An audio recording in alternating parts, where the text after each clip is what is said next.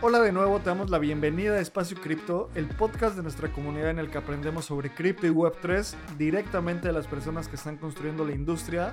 Y Lalo, hoy tenemos un episodio muy especial. Vamos a hablar sobre qué decir en la cena de Navidad, esas preguntas que te hacen.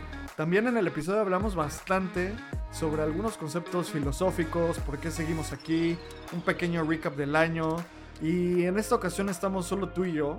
Creo disfruté mucho este episodio, es el último episodio de 2023. Ya llevamos más de 240 episodios de Espacio Cripto y nos faltan entonces 660 al menos para llegar a esa meta de, de los mil episodios. Eh, ¿Cómo te sentiste? Creo que fue un gran año y lo vimos también en este episodio. Hubieron cosas que estuvieron muy duras como FTX, estuvieron cosas muy positivas como la comunidad que hemos construido y toda la comunidad que es parte. También los precios han estado positivos y es algo que hay que recalcar, lo, lo revisamos también en el episodio. Y Av, tres años construyendo espacio cripto, tres años construyendo contenido en español. Vamos por más. El próximo año cada vez se siente como esta bola de nieve que se va haciendo grande y grande y grande y tenemos muchos planes para espacio cripto. Así que si nos escuchas, te invito a unirte al Telegram porque vamos a estar con toda la comunidad y ellos son los primeros que saben todo lo que estamos haciendo. 100%. Ahí en las notas del show ponemos el link al Telegram, es t.me diagonal espacio cripto. También súmate a Voyager, el newsletter donde mandamos el resumen de noticias y también mandamos ensayos para que entiendas cada vez más sobre espacio cripto. El próximo año vamos a lanzar un experimento donde Lalo te va a leer todos los newsletters. Así que vamos a ver qué tal sale eso. Inscríbete y ya vas a poder escucharlos con la voz de Lalo. Y, o mi voz, depende, todavía no sabemos. Yo creo que Lalo tiene mejor voz para locución, así que vamos a ver qué onda con eso. Vamos directo al episodio y antes de entrar, unos anuncios de los patrocinadores que hacen Espacio Cripto posible. Obtén el mayor valor de Espacio Cripto con Voyager. En Espacio Cripto hemos creado una membresía exclusiva para aquellas personas amantes de este ecosistema. Con Espacio Cripto Voyager podrás encontrar trabajo en el ecosistema, ampliar tu conocimiento y conectar con la comunidad en un siguiente nivel. Vamos a tener acceso exclusivo a becas, reportes de investigación bimestral, reportes mensuales de airdrops acceso previo a eventos de la industria y un club exclusivo para nuestros Voyagers llamado Voyager Club. Si quieres saber más información, ve a espaciocrypto.io y aprovecha para comprar nuestro primer NFT en donde vas a tener acceso exclusivo a Voyager con beneficios increíbles. Si quieres saber más información, te repito de nuevo, ve a espaciocrypto.io diagonal OE.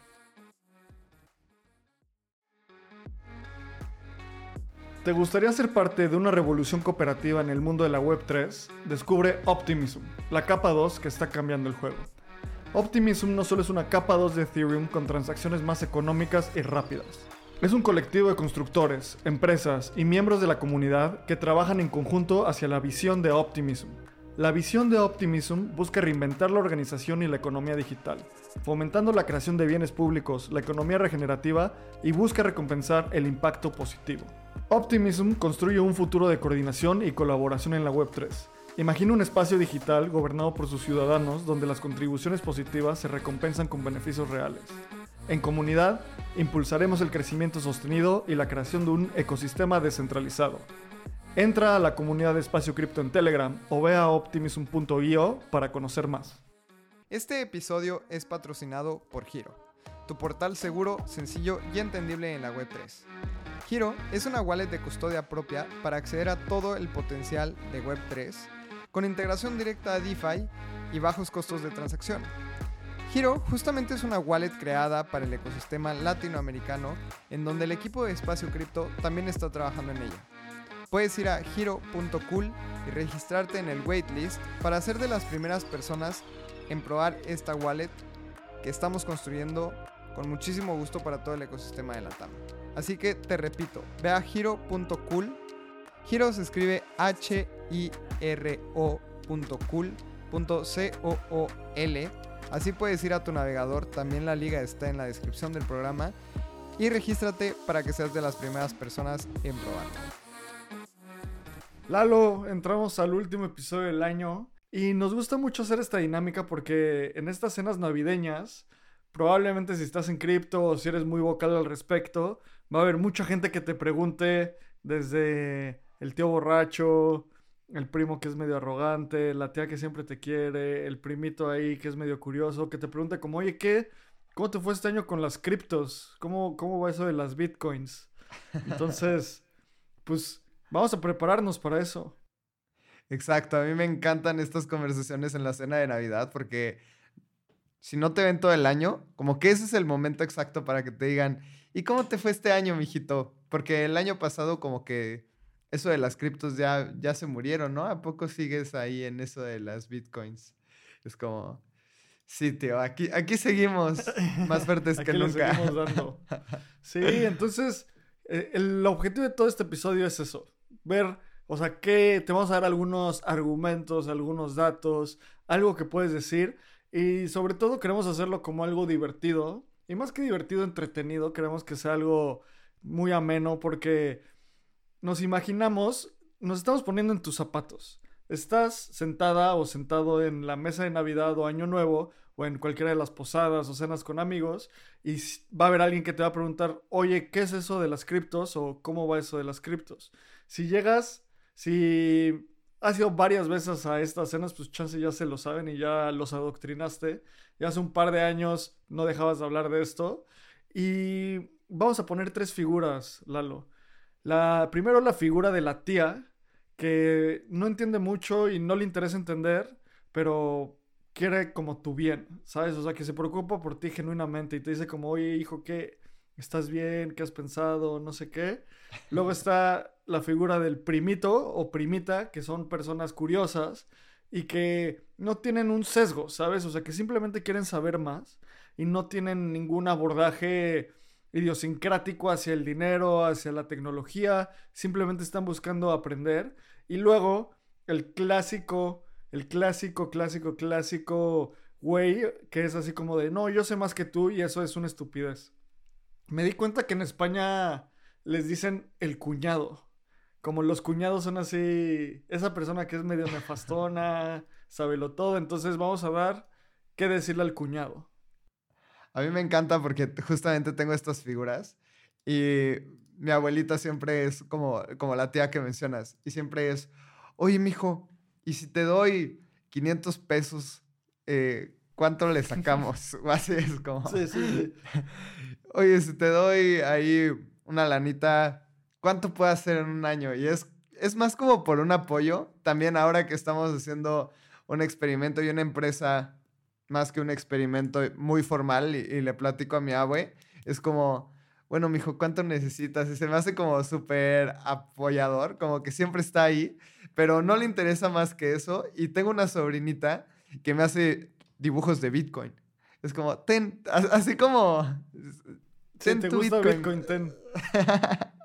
Entonces entiendo perfectamente estas cenas de Navidad.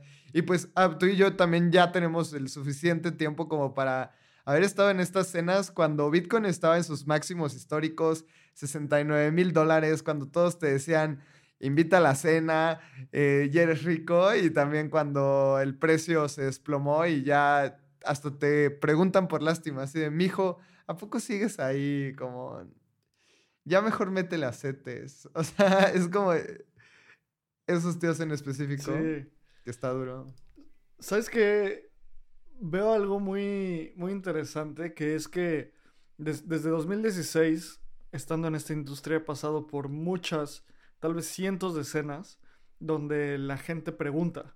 ¿Sabes? Hace poquito estaba con unos amigos y yo ya tengo esta regla muy embedida en mi personalidad, que no hablo de cripto y ni de tecnología, a menos que me pregunten, porque puedo hablar demasiado de este tema y sé que a veces puede llegar a aburrir a la gente. Los primeros cuatro años no sabía eso, entonces era una máquina parlante de Bitcoin, ¿sabes? Bueno, y de cripto en general. Entonces, en esta cena última, en una reunión de amigos, me preguntaron así como, oye, a ver, y en súper buena onda, oye, a ver, explícame qué es blockchain. Tienes cuatro palabras. Y yo como, puta, bueno, déjenme pensarlo, o sea, como decía, bueno, esta frase que se le atribuye a Winston Churchill como, si quieres que hable una hora, dame un día, si quieres que hable media hora, dame una semana, si quieres que hable cinco minutos, dame un mes, porque me tengo que preparar para destilar mi información, ¿no? Entonces dije, a ver, calma, les voy a empezar a decir Y fue una plática como de una hora que me hacían preguntas, pero fue muy, muy cool porque fue desde, desde la curiosidad. Y Lalo, quiero que demos como consejos antes de decir qué decir al tío, a la, al tío, la abuelita y la, sobrina, como tú, esas son tus figuras.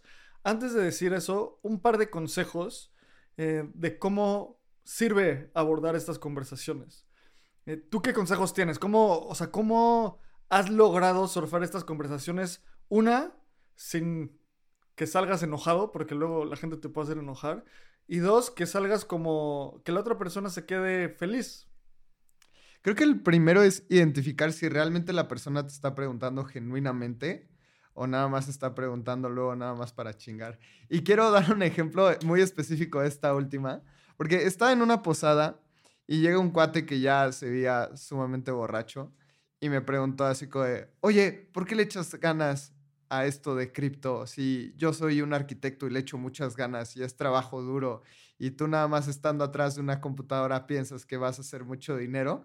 En ese momento fue como, no me voy a poner a discutir, le dije, probablemente tienes razón y me fui. Porque tienes que identificar esas personas en las que nada más te quieren hacer pleito y realmente no están ahí haciéndote una pregunta genuina. Entonces creo que ese es el primer paso, identificar la vibra de la otra persona, porque si está en ese ambiente, nada que les digas te va a hacer entrar en razón. Como yo lo resumo es identificar de dónde viene la pregunta, ¿sabes? O sea, como de dónde viene me refiero a algo un poco más filosófico, sino, o sea, literalmente no conozco a esa persona y no sé quién sea, lo que acabas de decir, pero tal vez viene de, esa pregunta viene de la frustración, porque era un blank, ¿sabes? O sea, pudo, había alguien que hubiera sido trader o hubiera trabajado en Facebook o hubiera trabajado en X siendo dev, pues técnicamente hace lo mismo estar detrás de una computadora, escribir código y hacer dinero. Entonces, creo que esa pregunta viene desde la frustración. Yo me he dado cuenta que hay otro lugar que es cuando te preguntan desde la arrogancia que no vas a ganar. Es las preguntas que identificas que vienen desde la arrogancia es la gente que te pregunta como si los tuvieras que convencer. Sí. Tipo, el otro día también conocí en, un, en una cena a alguien y me decía así como, a ver, explícame de cripto. Una persona, un estudiante random, como yo no tenía ningún interés de explicarle y le dije como, ¿por qué, te, ¿por qué quieres que te explique? Pues porque según se va a cambiar el mundo, pues qué onda, ¿no? Y le dije, con mucho gusto te podré explicar, pero... Y más bien no te voy a explicar nada, te voy a ayudar a entender. Pero tú desde un inicio me estás diciendo que te explique como probando mi tesis como si fuera verdadera, cuando son abordajes de conocimiento y abordajes ideológicos y abordajes tecnológicos. Entonces, si quieres que te pregunte, o más bien, si quieres que te ayude a entender, con mucho gusto. Si quieres que eh, te explique para, no sé, entrar en un concurso de a ver quién es más inteligente, pues no, no voy a jugar, brother. Así que, Google it. ¿Y qué te dijo el bro todo aguitado? No, pues, o sea, fue una conversación de mucho tiempo porque al principio estábamos hablando como bien, estábamos construyendo hasta que puso una barra y fue como, no, explícame. Y le dije como, güey, no te tengo que convencer, ¿sabes? O sea, si quieres o sea, la verdad va a decir, o sea, el tiempo va a decir la verdad. Muy probablemente yo esté mal, muy probablemente tú también estés mal, solo que nos vamos a equivocar en diferentes cosas, así que no voy a hacer esfuerzo en convencerte. Claro. bueno, sí, tienes razón, y yo, pues sí, o sea. sí, después también está esta otra figura de como ese amigo de antaño que sabe que estás en cripto, que no le entiende súper bien y que de repente lo ves en la cena de Navidad con un buen de gusto y él te pregunta genuinamente, oye, ¿qué pasó con FTX? Porque yo tenía un amigo que ahí tenía lana y dice que perdió todo. Entonces, ese approach es muy distinto y creo que vale muchísimo la pena empezar con ello. Este año fue el año de la caída de muchos negocios centralizados. De, bueno, darle conclusión a Celsius, la caída de FTX, las multas a Binance. Entonces, ese tío que te dice, oye, mijo, vi que uno de los exchanges más importantes del mundo fue una estafa, ¿qué le dirías? Le diría como, pues sí, definitivamente fue una estafa.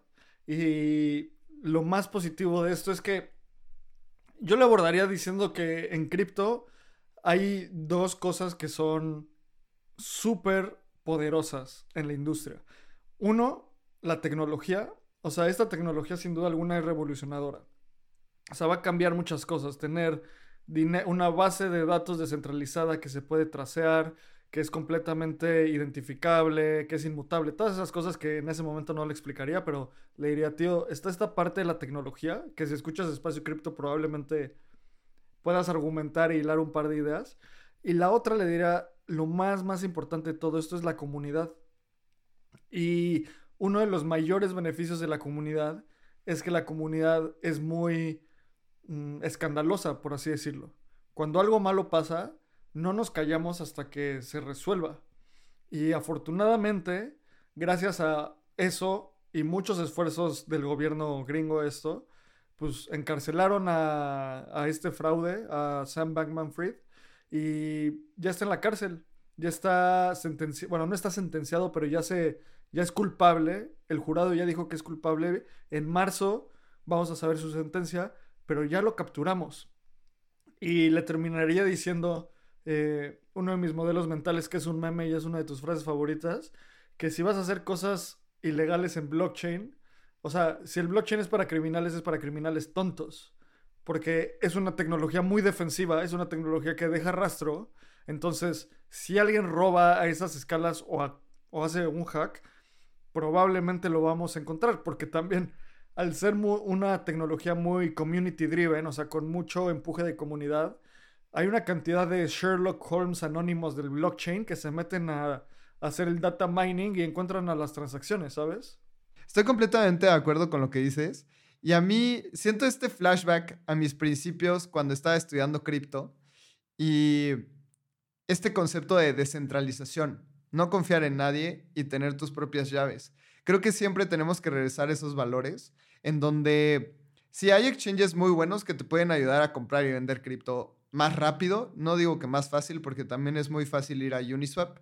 También puedes comprar con tus dólares o con tus pesos cripto en estos exchanges, pero no tenemos que olvidarnos del ethos de, pues cripto es descentralizado, cripto lo debes de custodiar tú mismo. Y creo que es una lección para todas las personas que estábamos en FTX. Lo bueno es que yo le diría, tío, yo no tenía prácticamente nada en FTX, pero me recordó que en este ecosistema no podemos replicar los valores del sistema financiero tradicional. Si no nos convertimos en lo que estábamos pensando destruir o cambiar. Y creo que es un tema para recordarnos que nosotros podemos custodiar por primera vez activos digitales en una billetera que es como una bóveda, en donde tú tienes tu llave y si tú guardas bien tu llave, es prácticamente inhackeable, es más seguro que tener el dinero debajo del colchón. Y pues sí, tal vez por comodidad de tenerlo en un exchange robaron mucha lana, pero cripto es la única manera de mantener una reserva de valor en el Internet inhackeable, que es... O sea, te lo puedes llevar a donde sea. Ahorita nos cuentas, cómo te llevaste pues alguna lanita a Europa, pero no creo que haya sido en tu maleta y probablemente haya sido cripto. Entonces es como, tío, lo puedo tener prácticamente en un hardware wallet que imagínate una USB y está ahí y puedo tener todo el dinero que necesite 24/7, me lo puedo llevar a todos lados y creo que me iría más por ese lado y le daría la vuelta. Sí, ¿sabes que también otra cosa le diría como, o sea, sí fue un fraude y definitivamente, le, o sea, lo abordaría también desde que ese fraude fue una falla de una empresa financiera más que de una empresa cripto, porque el tipo de fraude que hicieron, básicamente un banco puede hacer lo mismo o una fintech que maneja el fondo de los usuarios, ¿sabes? Entonces, justo abordaría desde el punto de la centralización. Y también le diría, como, creo que una de las cosas que, como una forma de argumentar y debatir que he encontrado que es bien poderosa, es cuando alguien te, te, te manda como un argumento como si quisiera debilitar tu punto y tú tomas ese punto, o sea, y en lugar de debilitarlo, lo fortaleces construyendo sobre por qué mismo es malo. Por ejemplo, el otro día estaba hablando sobre, sobre el proyecto que estamos haciendo y me, una persona me hizo una pregunta como, oye, entonces estás diciendo que vas a hacer X, como si hacer X fuera malo. Y le dije, sí, es exactamente lo que voy a hacer, solo que lo voy a hacer al revés. Entonces como que la gente saca de onda así como de, ¿a qué te refieres? Entonces a esta persona que nos pregunta sobre FTX le diría como, ¿Y qué crees? No solo fue un fraude, fueron cinco. O sea, o cuatro los que hayan sido. O sea, fue FTX, fue Celsius, fue, eh, bueno, medio que BlockFi fue parte de lo mismo, fue Voyager, eh, esta empresa canadiense, eh, fue, fueron varios. Y afortunadamente, todas las personas que estaban detrás de esos, o los principales líderes de esos proyectos, ya están en la cárcel. O sea, Susu y ya está arrestado. Eh, Do Kwon está arrestado. Alex Mashinsky está arrestado. Eh, creo que Kyle Davis no puede salir, o sea, está a punto de ser arrestado. No puede salir casi casi de Dubai porque le cae, le cae la chota, ¿sabes? Entonces, o sea, le diría eso, como, como industria, estos crímenes están siendo castigados y le, le saca, esto ya es como, si te quieres poner muy conspirativo, le pones como, y checa de la crisis de 2008, ¿a cuántas personas metieron a la cárcel? A una persona. O sea, nosotros en la industria cripto metimos a la cárcel a cuatro personas que hicieron fraude, cuando en la crisis del 2008 fue un impacto mucho más grande y pocas personas fueron castigadas. Sí, estoy de acuerdo. Y creo que es un excelente argumento ese, como irnos por el lado financiero. Ya, ahora, algo que también nos preguntan siempre en la cena de Navidad es ¿qué onda con las bitcoins? No que ya habían bajado un buen, siguen vivas. Y le tienes que decir, sí, primo, claro que siguen vivas. Ya te van unos datos que escuché en el último episodio de Espacio Cripto, porque Bitcoin, Ether, Solana, un montón de criptos han estado subiendo increíblemente en este año. Y estoy proyectando para las personas que nos ven en Espacio Cripto en YouTube o en Spotify. Y aquí tenemos esta columna que es Year to Day, o sea, es a principios de año al día de hoy. Bitcoin 165% posicionándose en 43.950 dólares. Ether ha subido 88% en 2.256. Y algunas que están dentro del top 20 que ha sido impresionante es Solana, 700% AD. Está casi tocando los 80 dólares. ¿Qué opinas de estas tres? Y después nos vamos a repasar algunas otras. Pues creo que es este año una de las predicciones que yo hice, que estuvo flagrantemente mal, fue que todavía no empezaba el bull market, ¿sabes? O sea que no habíamos tocado precios mínimos en este ciclo. Y ya los habíamos tocado.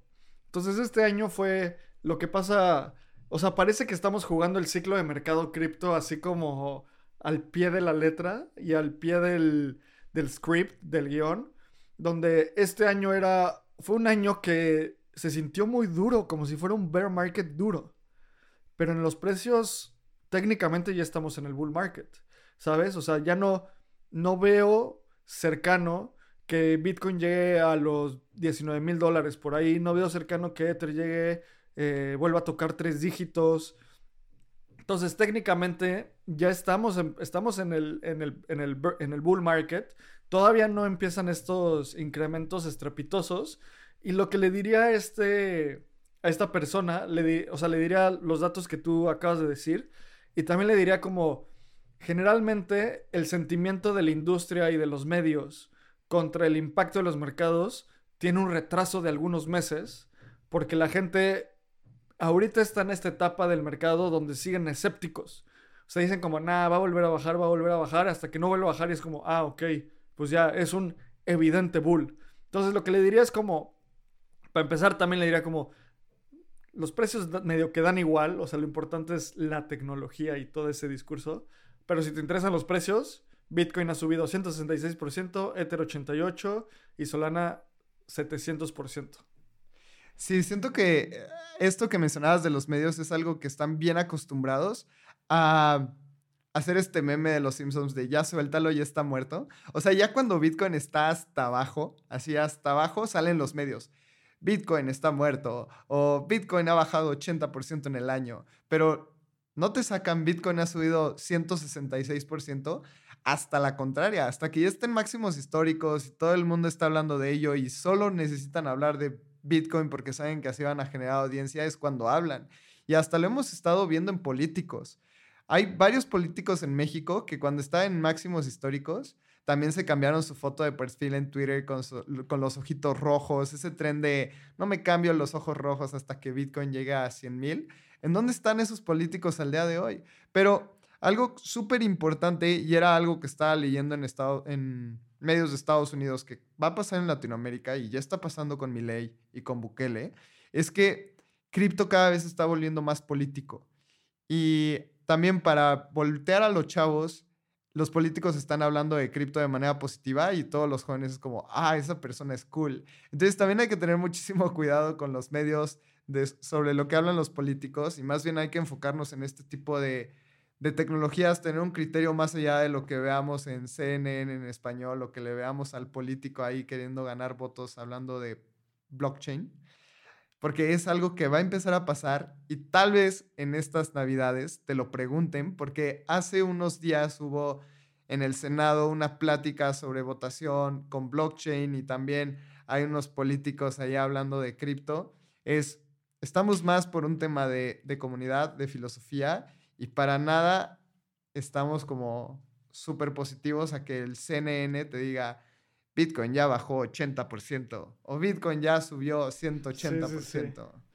O tal diputado dice tal cosa de, Bitcoin, ¿sabes? O sea, algo que me ha gustado mucho estar en esta industria es que, a ver, llevamos haciendo espacio cripto tres años, ¿sabes? Genuinamente hemos investigado esta industria en súper detalle. Y veo los titulares de las noticias y pienso como, es increíble ver la cantidad de desinformación o información falsa que hay en la industria. En cualquier medio. O sea, no voy a decir ninguno para no echar a nadie debajo del camión. Pero pensando en eso, luego veo cualquier otra noticia y me hace cuestionar como, si es así, sabes de todo, de lo que sea, de conflictos políticos, de energía nuclear, de AI, de lo que sea, es como, siento que los medios les está faltando algo. Si así son con cripto, ¿cómo son con las otras industrias? Y lo que decías de los políticos, creo que yo tengo, acabo de encontrar un modelo mental de cómo identificar cuando algo está llegando a su máximo hype. Y es cuando el Papa tiene alguna interacción con esa tecnología o habla sobre eso. ¿A poco el Papa habló de cripto? El Papa ¿No te acuerdas que Cami Russo fue, fue con el Papa y le dio su libro y se tomaron una foto? no lo recordaba. y ese fue justo antes, o sea, antes del pico. Tipo, fue creo que marzo 2021. Algo, o marzo 2022, no me acuerdo cuándo fue el pico, ¿sabes? Y la semana pasada, el Papa dio un comunicado llamando a los líderes del mundo a que empiecen a regular la inteligencia artificial. Y cuando ves eso, contra las olas de inversión que ha habido últimamente en AI, o sea, se han invertido, se ha invertido menos dinero en empresas de tecnología de AI, eso quiere decir que está desacelerando y también muchas empresas están empezando a sacar productos que son como, pues esto lo hace ChatGPT, como, ¿por qué te pagaría a ti? Que es completamente irrelevante. Entonces, solo me dio, me dio risa eso porque creo que te lo puedes quedar como cuando el Papa o una de estas figuras gigantes del mundo empiezan a hablar de cripto o de cualquier tecnología, es momento de que probablemente se vaya a acelerar. Cuando Katy Perry se pintó las uñas de Bitcoin, eh, los políticos, ¿sabes? Entonces, esto también le diría como en la Navidad, como a final de cuentas, algo de lo más interesante en el mundo es la tecnología y son las olas de adopción tecnológicas. Cripto está en una ola de adopción donde estamos en el Internet, o sea, Estamos en cripto hoy como estuviéramos, como estábamos en el internet en el 98. Estamos en ese momento donde conectabas tu cable a tu computadora y sonaba así como raro y tenías que codificar el servidor de tu email. Mm. Sí, sí, sí. Un amigo decía que sonaba como dubstep, pero creo que es muy reductivista. Entonces, estamos en ese camino, tío. Y está interesante, qué chido que, que te interese. Justo ahora me gustaría pasar al parte, a la parte de la tecnología, porque últimamente me he dado cuenta que es más fácil abordar a estas personas por el lado de una mejor tecnología a por el lado más como Bitcoin Maxi de decir, no, es que la inflación va a subir muchísimo y hay que quitarle el control a los gobiernos de las finanzas, cosa que estoy completamente de acuerdo. En este siglo vamos a ver, y esa es una de mis predicciones, vamos a ver la separación de las finanzas y el Estado, así como hubo la separación de la iglesia y del Estado. Pero creo que es un discurso muy fuerte, así de, oye, ¿qué son las bitcoins y por qué voy a comprar? No, es que el gobierno no sabe manejar nuestro dinero y la inflación está altísima y el dinero que está en el banco no es tuyo, cosa que estoy completamente de acuerdo, pero creo que es mucho más fácil convencer a las personas de decirle, oye, tenemos un sistema tecnológico en donde puedes hacer transferencias a nivel global en instantes, pagando centavos, no importa si yo estoy en México y tú en Dubai, te puedo enviar el dinero de manera instantánea, puedo pedir un préstamo a cualquier persona del mundo a una tasa fija que todo el mundo pacta de acuerdo a la economía global. Eh, puedo llevar mi dinero de México a España o a Estados Unidos sin tener que pasar por este control de maletas y me pregunten cuánto dinero tengo o enviar un SWIFT desde mi banco y tengo que abrir una cuenta bancaria en Estados Unidos y a ver quién me la abre. Creo que ese discurso es mucho más fácil de explicarle a, a mi abuelita a cambiarle una creencia que ha tenido toda su vida y que me diga, no, pues yo para eso compro oro. Ok, ya, güey. Pero si tú quieres enviar dinero de sábado en la mañana a lunes, pues es complicado. Y el Swift y bla, bla, bla. Creo que eh, esa línea es mucho más fácil de explicarle a las personas que no saben de cripto. Sí, ¿sabes? Algo que ahorita mientras hablaba se me, se me ocurrió como cuando alguien te pregunta por qué hacer ejercicio, tienes de dos, o irte a los fundamentales y como de los fundamentales de largo plazo o explicarle cómo hay un beneficio inmediato y ya después de que empieza a sentir el beneficio inmediato, le explicas los fundamentales a largo plazo.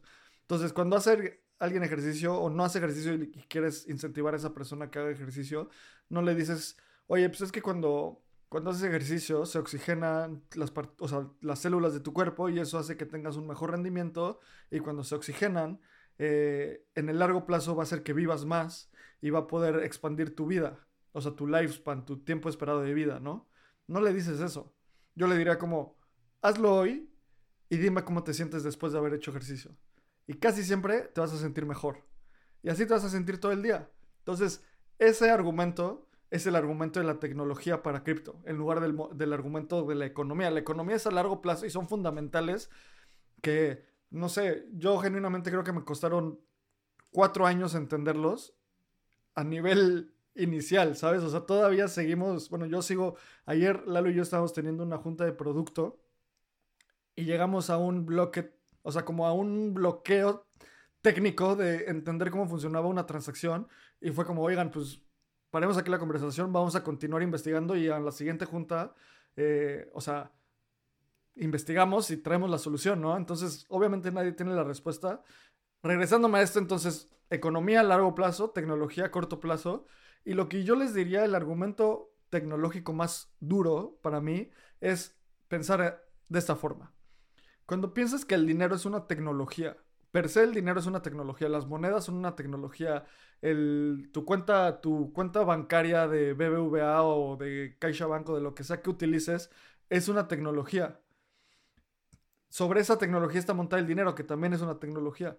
Y si algo está, lo único que tiene seguro una tecnología cuando es inventada es que eventualmente va a ser obsoleta.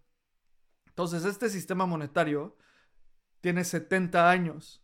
Empezó hace literalmente 70 años. Entonces, con base en eso, va a ser obsoleto eventualmente. Y esta tecnología cripto es el siguiente paso de la evolución tecnológica. Entonces, abordándolo por ahí, también está cool ese abordaje porque te van a preguntar como, ¿cómo, cómo, cómo, cómo que tiene 70 años el sistema, bueno, 50 años, perdón, ¿cómo que tiene 50 años? No, y le dices, a ver, en el 71 Bretton Woods se rompió el patrón oro, eh, ah, no, no, no, perdón, fue en el, en el 71, en el 71 con Nixon. se, se rompió el, patrón oro, luego fue, antes fue Bretton Woods donde fue el patrón oro, muchas cosas, luego, o sea, ya de ahí te empiezas a clavar en historia del dinero, que es una cosa súper interesante. Sí, justo creo que la clase de economía no va para la cena de Navidad y siento que es más fácil como es más fácil enviar el dinero de aquí a allá con cripto. es dinero sobre el internet. Así es. Sí, eso está bueno. Es como, ah, güey, descarga tu. Te voy a descargar una aplicación y aquí te puedo enviar dinero. Mándame tu, tu QR. Ni siquiera le tienes que decir un address pública y un address privada. Este QR yo te voy a estar mandando ahí y con giro lo vas a convertir a pesos. Exacto. Así de fácil. Así de fácil. y creo que otra cosa, Lalo. A ver, quiero que ahora platiquemos como otra cosa que generalmente la gente pregunta. Y creo que eso está más, un poco más sentimental y te lo pregunta la gente desde buena onda. O sea, a mí me han llegado a decir como, oye, ya llevas un rato aquí. Como, ¿por qué sigues en esta industria, sabes? O sea, ¿qué es lo que te mantiene acá? ¿Qué les dices cuando alguien te dice eso? Depende. ¿Cuántas chelas llevo? Eh, suficientes para decir la verdad, pero no suficientes para decir una idiotez. ok. Le diría, genuinamente creo que es una manera de mejorar el sistema financiero. Y las finanzas es un juego que todos los humanos jugamos. Entonces, es como mi granito de arena a aportar bueno, algo bueno a la sociedad. Y creo que es muy sencillo de entender cuando tú estás haciendo un experimento de enviar dinero. O sea, el SWIFT te cobra de 15 a 50 dólares en Estados Unidos. Western Union te está cobrando 5% de las remesas que tú envías en promedio. Entonces, si tú le puedes decir a alguien, te, te va a costar 5 veces menos porque vas a pagar tal vez 1% para enviar dinero y que ese 4% extra se lo puedas mandar a tu familia para comprarle un juguete a tu hijo o para que te alcance más para la despensa, creo que es lo suficientemente valioso como para gastar mi vida en esto, o al menos invertir mi vida en esto. Pueden haber algunas otras miles y millones de cosas que le aportan más a la sociedad, pero también esto es a mí lo que me apasiona. O sea, me gustan las finanzas, me gusta el ecosistema cripto, me gusta su cultura y aquí yo puedo aportar un granito de arena más a mejorar la vida de las personas. Así que creo que esa es la respuesta que yo tengo. Y luego, si ya estoy un poco con otras chelas más, les digo, es que también me encantan los NFTs, es súper divertido estar ahí en Twitter y la gente me cae bien y las posadas cripto se ponen chidas. O sea, es como, alguna vez ya te lo había dicho, es mi tribu. O sea, este, este círculo social y este círculo dentro de esta tecnología se me hacen personas súper inteligentes. No he encontrado personas más inteligentes que en el mundo de las finanzas y de cripto. También hay gente súper divertida, súper chistosa como el Raymond. Platico súper bien con el CryptoReum. Pues Ana y yo platicamos todo el tiempo de cripto, de Arbitrum, de espacio cripto. O sea, ya es como algo intrínseco en mí. Sí. Eso es algo 100% muy bonito, como que la comunidad sí te atrapa. Y, no te atrapa en un momento, en un sentido donde no puedes salir, sino como que no quieres salir, ¿sabes? Y quieres continuar creciendo y quieres... Una de las cosas más reconfortantes de cripto para mí es ver crecer a tus amigos y a tu comunidad, ¿sabes? Hoy estaba pensando esto, Lalo. Cuando empezó el año, Ana no era community manager de Arbitrum, una de las de los lugares más importantes, o sea, de las fundaciones cripto más importantes. Bridges no era delegada de Optimism. René no estaba aportando en Push Protocol. CryptoReu tenía muchas ideas, pero no había fundado las 15 cosas que hizo este año, o sea, como Nación Bankless, Ethereum México. O sea, como que ver crecer a, tu equipo. Y, y, tu equipo no me refiero a como el lugar donde trabajas, sino me imagino como cuando México gane un, campeonato del mundo, cuando seamos campeones del mundo, sentimos que todos ganamos, aunque no jugamos, ¿sabes? Entonces como que genera un sentimiento medio de horda similar en un aspecto positivo. Esa analogía me gustó muchísimo, la de la selección mexicana, porque sí, o sea, tú nada más estás ahí rooting for them, como echándoles porras, pero no tienes nada que ver pero aún así el logro también es tuyo. Y estoy completamente de acuerdo. Creo que son de las cosas que más me gustan en el espacio cripto. Y algo que eso yo no lo vi en el mundo de las finanzas tradicionales.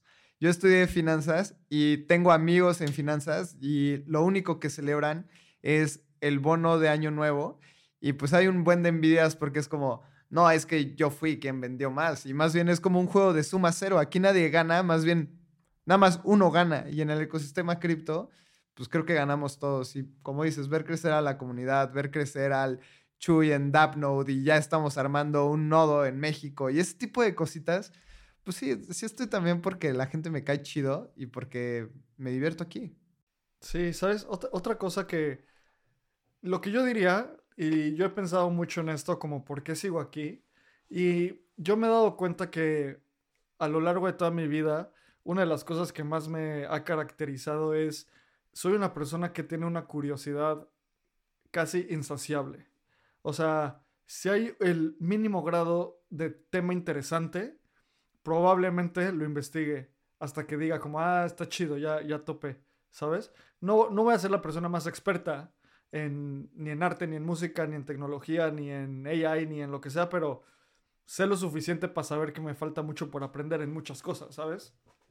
Y lo que yo he encontrado en cripto es que es una convergencia de muchas áreas de conocimiento que me ha llevado a expandir mi, o sea, mi conocimiento general del mundo y mi entendimiento del mundo a grados que nunca antes habían sido, ¿sabes? Antes de entrar a cripto yo hacía consultoría estratégica y me tocó, por ejemplo, en un, en un proyecto ver la red logística de Coca-Cola en Costa Rica. O sea, ok, ¿sabes? O sea, ¿qué tan interesante es? Pues embotellan líquidos y los materiales de líquido y las recetas de la Coca-Cola y pues that's it, ¿sabes? Pero en cambio en cripto, una de las cosas, por ejemplo, cuando se cayó este año Silicon Valley Bank, yo no entendía el lazo que había entre las tasas de interés y una crisis de liquidez de un banco. Que son cosas creo que más importante es que entender cómo funciona el embotellamiento de Coca-Cola en Costa Rica, ¿sabes? Entonces, a lo largo de mi historia en cripto, he logrado identificar y he logrado abstraer conocimiento, ese ejemplo de macroeconomía, eh, he logrado entender algoritmos como cómo funciona Proof of Work, he logrado entender cómo hasta eh, economía de comportamiento, de cómo la gente sigue olas, cómo se comporta un mercado hasta entender cómo, por qué funciona, por qué es importante la descentralización. O sea, hay demasiadas cosas alrededor de cripto que, y muchas áreas de conocimiento que nutren mucho. Economía, filosofía, física también para entender muchas partes y muchas otras áreas, ¿sabes? Entonces, yo por qué sigo aquí, simplemente el, el momento en el que encuentre un área donde pueda ser productivo y me inspire más curiosidad, probablemente en ese momento cambie de industria. No sé cuándo vaya a pasar eso, probablemente nunca. Así que, mientras tanto, por eso sigo acá. Creo que es un tema súper importante este que mencionas de, de la industria en la que estamos, porque es una industria en la que todo el mundo juega. Creo que no hay otras industrias, tal vez salud, obviamente, y alimentos, que todo el mundo juegue. Todo el mundo juega el juego del dinero todos nos queremos ser mejores. Creo que no hay alguien que te diga, no, quiero ser más pobre de lo que soy hoy. Pues no, o sea, como que son lugares en donde siempre quieres mejorar. En salud, hasta, hasta hay personas que prefieren mejorar su salud financiera que su salud física, cosa que creo que son prioridades inversas, o sea, que no están chidas. Pero creo que el juego del dinero atrapa más a la gente que el juego de la salud, que el juego de la alimentación y todo el mundo lo jugamos. Entonces estamos también en un mercado en donde todo el mundo necesita esto.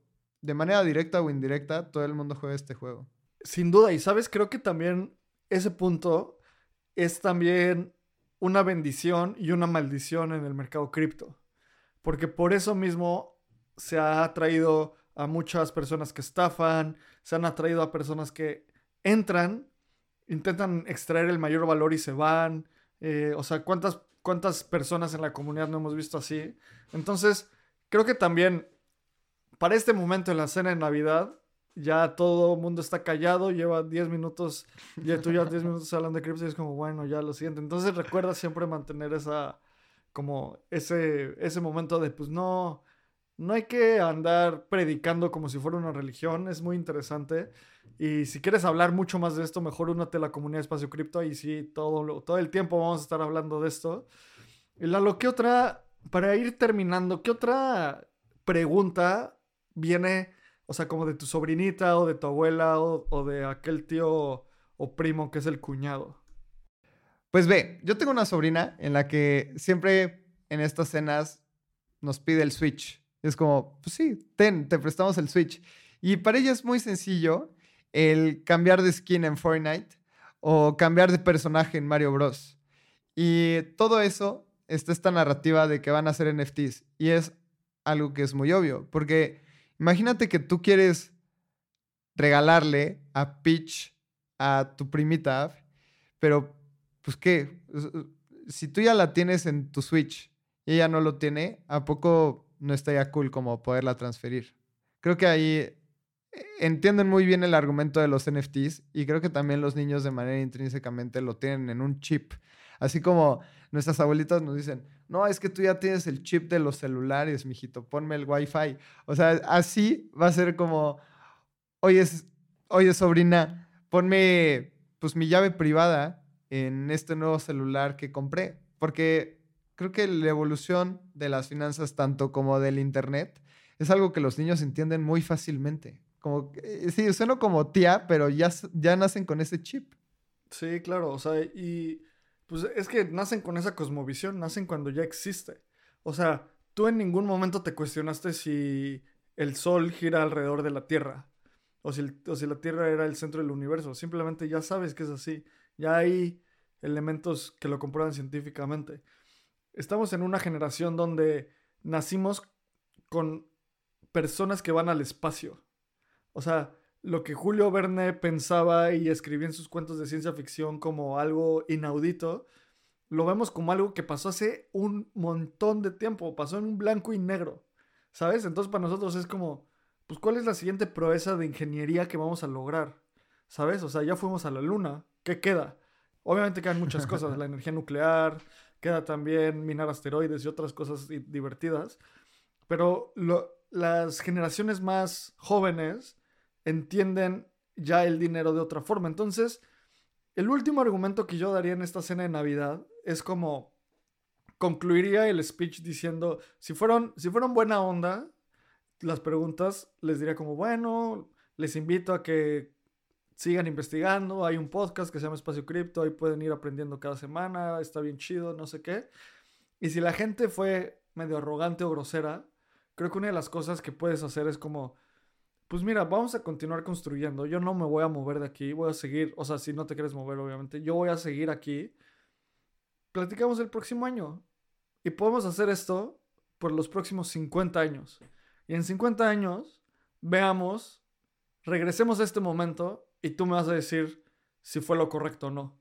¿Sabes? O sea, creo que también esta narrativa, una, hay una narrativa que hay en muchos círculos cripto que detesto, que es como have fun staying poor, que creo que es súper nociva, así como de, no, pues si no te metes más, más cripto para mí, pues no, brother, eso también es lo, es lo, es igual de nocivo que la persona que pregunta que quiere que lo convenzas. Entonces, este pensamiento de, estamos aquí para jugar juegos a largo plazo con gente a largo plazo, y la ideología es gana y ayuda a ganar, así que, pues nos vemos el próximo año, tío, tía, sobrino, lo que sea, y veamos cómo sigue evolucionando algo que también ha sido muy poderoso en mis cenas de Navidad es descárgate esta wallet y te voy a enviar 10 dólares. Y ahí déjalos y después hablamos. Y creo que ah, justamente la gente que está en cripto por el dinero, que te preguntan por el dinero, ¿cuántos de nosotros no entramos también por especulación? Y como le hemos dicho varias veces, es el caballo de Troya para entrar a cripto. Y después de que tus 10 dólares se vuelven 12, es como, oye, ¿y qué más hay aquí? Porque tal vez aquí hay algo interesante. Y ya después te enrollas en NFTs y en capas 2 y eh, los valores de cripto, etc. Pero a mí me funciona muy bien como, ten 10 dólares y hablamos luego, o sea, sin bronca, o sea, es como, ten, te, te pongo la espinita y tal vez no en el siguiente año, tal vez no en dos, pero evidentemente en algún momento ese Bitcoin que le regalen 10 dólares van a ser 12 o 15 y me van a decir, oye, ahora sí me explicas qué onda, porque creo que ahora sí ya le voy a meter 50 dólares, entonces quiero saber un poquito. Es como como picar, así como una picadurcita ahí, nada más, a ver qué ocurre después. Porque cuando lo ven en su billetera, ya es cuando dicen, ok, tal vez esto está interesante. 100%, 100%. Y pues, bueno, este es el último episodio de 2023 para Espacio Cripto. Fue un gran año. Se viene un mejor año porque con todo lo que hicimos este año, Lalo, siento que pusimos las bases para toda la explosión que viene para el siguiente mercado. Súmense a la comunidad, vamos a continuar haciendo muchos meetups, vamos a continuar ejecutando. Estamos construyendo un producto, como ya saben. Yo creo que en los próximos meses van a, van a saber qué, qué estamos construyendo, cómo lo vamos a lanzar. Queremos lanzarlo muy de la mano de la comunidad.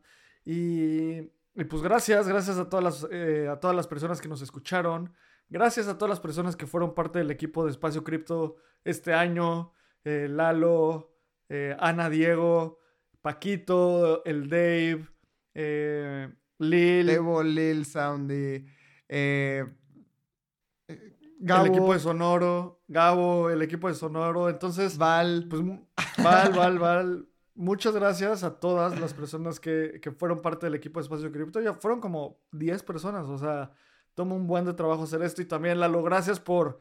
¿Cuántos episodios hicimos? 100 episodios este año. Más de 100 episodios este año. Así que vamos a seguirle dando. Vamos en el episodio como 230. Faltan al menos 700 episodios para la meta original, que eran 1000 episodios. Así que vamos a seguir haciendo esto y gracias a ti también, Lalo. No, muchísimas gracias también a ti. Creo que fue un gran, un gran año. Nos escuchamos en el primer episodio del año en enero. Vamos a darnos un descansito. Y empiezan las publicaciones el 4 de enero. Así que ese día nos vemos. También estamos súper activos en la comunidad si quieren platicar cualquier cosa de, de cripto.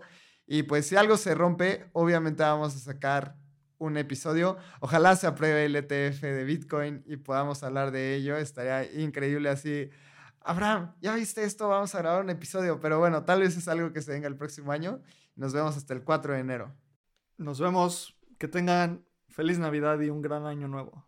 Este guion de Mundo Futuro lo escribió una inteligencia artificial. Imagina un mundo donde la tecnología se convierte en una extensión natural de nuestras vidas. donde cada experiencia se eleva a niveles inimaginables de simplicidad. Un mundo donde los límites se desdibujan y las ideas se hacen realidad con un solo toque. El mundo cambiará más en los próximos 10 años que en los últimos 100. Yo soy Jorge Alor. Yo, Mario Valle. Y yo, Jaime Limón. No te pierdas Mundo Futuro, el principio del fin. Disponible en cualquier plataforma de podcast. Mundo Futuro, Mundo Futuro. Hello, it is Ryan, and I was on a flight the other day playing one of my favorite social spin slot games on chumbacasino.com. I looked over the person sitting next to me, and you know what they were doing?